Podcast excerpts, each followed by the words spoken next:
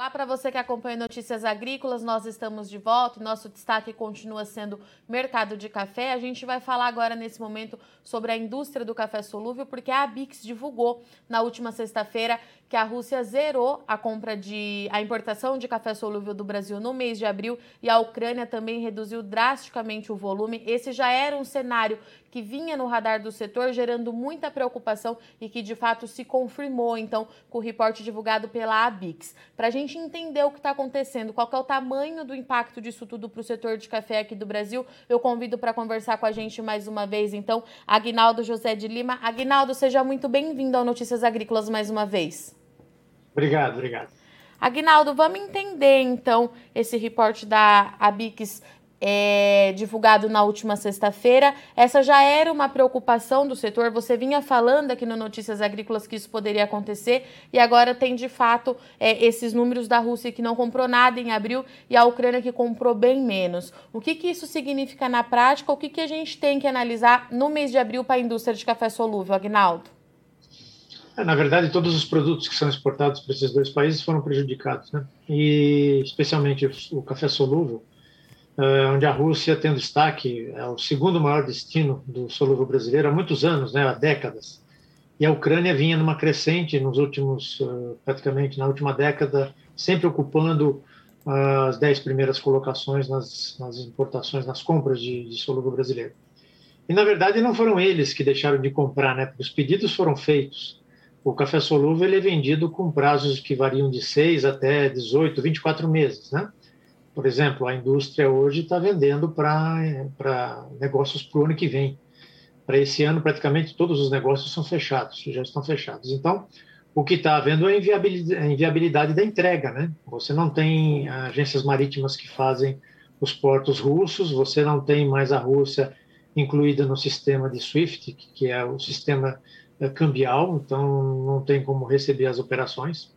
E na Ucrânia você tem um colapso total do país, então você pode até enviar a, a, a, o café, as importações, mas você não tem é, é, uma logística para receber, para entregar, para distribuir no país, porque o consumo, toda a distribuição no país praticamente entrou em colapso e com isso não se consegue é, dar andamento. E esse quadro vai, se, vai permanecer até que a guerra acabe.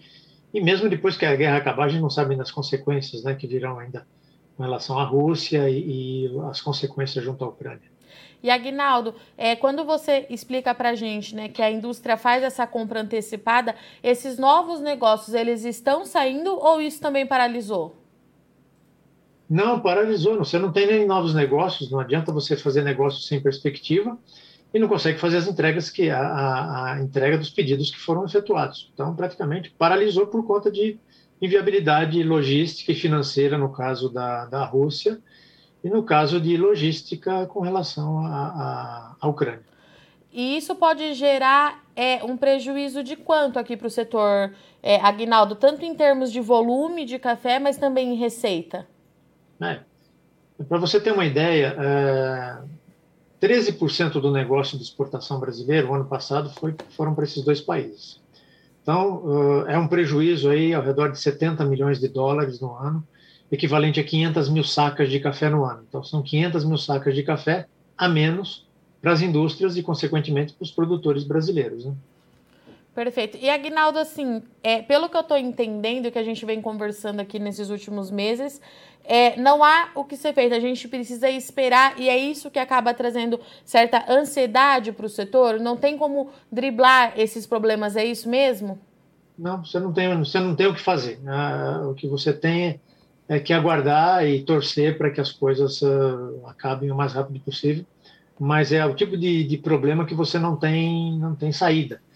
Uh, uma saída seria vender mais para outros países, mas o setor já é bastante agressivo nas vendas e ultimamente o Brasil está uh, muito pouco competitivo, né? Nós uhum. temos os cafés internamente estão, estão, custando mais caro que os cafés uh, produzidos por países concorrentes, por uma combinação de dólar e problemas climáticos no Brasil de oferta e esse descompasso que está acontecendo e aí agrega-se um outro problema também que é os problemas logísticos que ainda continuam, né? Os, os custos logísticos que é para o mundo todo, mas você tem rotas aí que são mais complicadas e acabam uh, gerando uma perda de competitividade brasileira. Então, esse conjunto né, de problemas afetados de, um, de uma pós-pandemia, problemas climáticos, problemas cambiais e agora o problema de guerra, fez com que o setor uh, sair de um, de um otimismo muito grande, né, porque nós fechamos em 2021 com o terceiro recorde de exportação uh, de café solúvel, né, e recorde também no mercado interno, e de repente, em três, quatro meses, a gente vê tudo ruir e a coisa, o quadro se complica bastante. E Agnaldo, em relação a esses outros países, né, tem algum que chamou atenção nesse balanço de abril que a gente precisa é, prestar mais atenção, que tem chamado a atenção do setor, ou ficou tudo dentro da normalidade? Não, está dentro da normalidade, não tem nenhum destaque. Às vezes um, um país ou outro se destaca, mas não se dá para tirar o retrato de um mês, né? Uhum. Uh, a gente só consegue ter um retrato mais claro com três, quatro meses para ver se está havendo alguma alguma distorção ou algum algum problema uh, no meio do caminho. Mas a princípio dentro da normalidade, tanto que é que de janeiro a março o setor já vinha crescendo em torno de 1,6%, né, comparado com o ano passado, Sim. e abril já por consequência dessa desse problema com a Rússia e com a Ucrânia, uh, a nossa a nossa, uh, o nosso desempenho caiu 4,6% em janeiro, abril, comparado com o ano passado. E Agnaldo, é esse café que não consegue ser exportado, né, que a gente não consegue embarcar, tem espaço para ele no mercado interno? Não, não, não tem não, porque o volume é muito grande, né? Para você ter uma ideia, uh, o mercado brasileiro é de um milhão de sacas de café, né? Crescendo, está crescendo em torno de 4% ao ano, é um crescimento vigoroso, inclusive. É, como diz, o, o brasileiro está descobrindo o café solúvel, né? então é por isso que temos essa resposta de crescimento. Mas é, para você compensar 500 mil sacos, seria um crescimento de um ano para o outro de 50% de mercado. Então não, não existe essa possibilidade. Daqui para frente, então, Aguinaldo, o que, que a gente precisa acompanhar de perto para entender a movimentação da indústria do café solúvel? Tem a guerra lá fora e aqui dentro com é, a safra está começando, enfim, o que, que você destaca que a gente precisa acompanhar de perto para entender toda essa movimentação dos próximos meses? Então, nós temos aí o início da safra, né? Geralmente, com o início da safra, os preços se estabilizam e, e se o dólar se manter né, no, no atual patamar, uh, não tendo quedas maiores, é uh, bem possível que o Brasil gradativamente vá recuperando a sua, a sua competitividade, que por um momento, né, nós perdemos e, e, é muito ruim porque quando você perde competitividade, algum outro concorrente ocupa o espaço. Né? Você perder cliente é muito ruim, é, depois para reconquistá-lo é complicado. Mas a expectativa da safra entrando, os preços se estabilizarem, o câmbio se estabilizando também, nós temos aí uma, uma esperança de, de, de melhoria da nossa competitividade, a melhoria das questões logísticas mundiais também, que gradativamente vem né, uh, tendendo à normalidade, mas ainda com custos muito, muito altos, e na esperança de que essa guerra uh, uh, descabida, né, uhum. depois de uma pandemia, isso entrar na discussão de, de, um, de um país, no,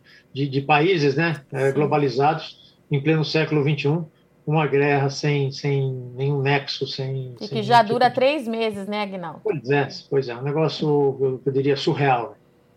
Então tá bom. Agnaldo, eu agradeço muito sua participação, sua disponibilidade. Eu deixo o convite aberto para você voltar com a Bix no mês que vem para a gente continuar acompanhando. E qualquer novidade é só acionar a gente aqui no Notícias Agrícolas que a gente tenta entender o que está acontecendo. Tá certo? Obrigada, Agnaldo. Uma boa semana. Um abraço. Obrigado, você também. Portanto, esses são os reflexos da guerra para o setor de café do Brasil. O Agnaldo vem falando com a gente aqui desde fevereiro, quando a guerra começou, que isso poderia sim trazer muito prejuízo para a indústria de café solúvel e isso agora se confirma. A Rússia então não comprou nada em abril e a, e a Ucrânia, perdão, é, reduziu drasticamente o volume. Nós temos dois cenários de acordo com o Agnaldo. Tem, é claro, a parte é, de logística toda comprometida, principalmente na Ucrânia. A Ucrânia até consegue comprar, mas essa mercadoria não consegue chegar até lá. A parte de infraestrutura bastante danificada no país. E no caso da Rússia também, a gente tem os impasses de pagamento. A Rússia, é, com, recebendo aí várias sanções, com as sanções aplicadas contra o país, impedem pagamento via SWIFT e tudo isso traz bastante preocupação. Então, tem mercadoria que não consegue chegar no leste europeu e tem os novos negócios que não não são fechados nesse momento,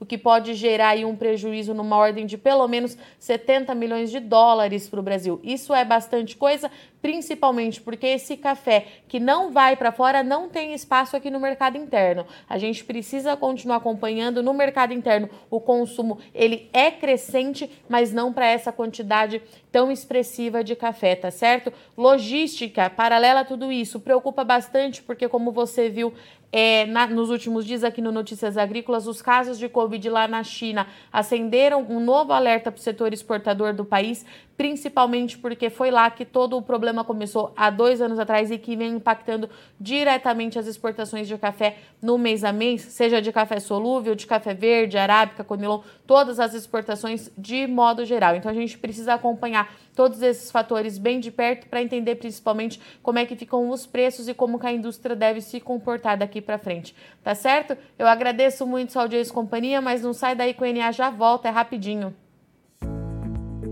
Participe das nossas mídias sociais no Facebook Notícias Agrícolas, no Instagram, arroba Notícias Agrícolas e em nosso Twitter, arroba Notiagre. E para assistir todos os nossos vídeos, se inscreva no YouTube e na Twitch Notícias Agrícolas Oficial.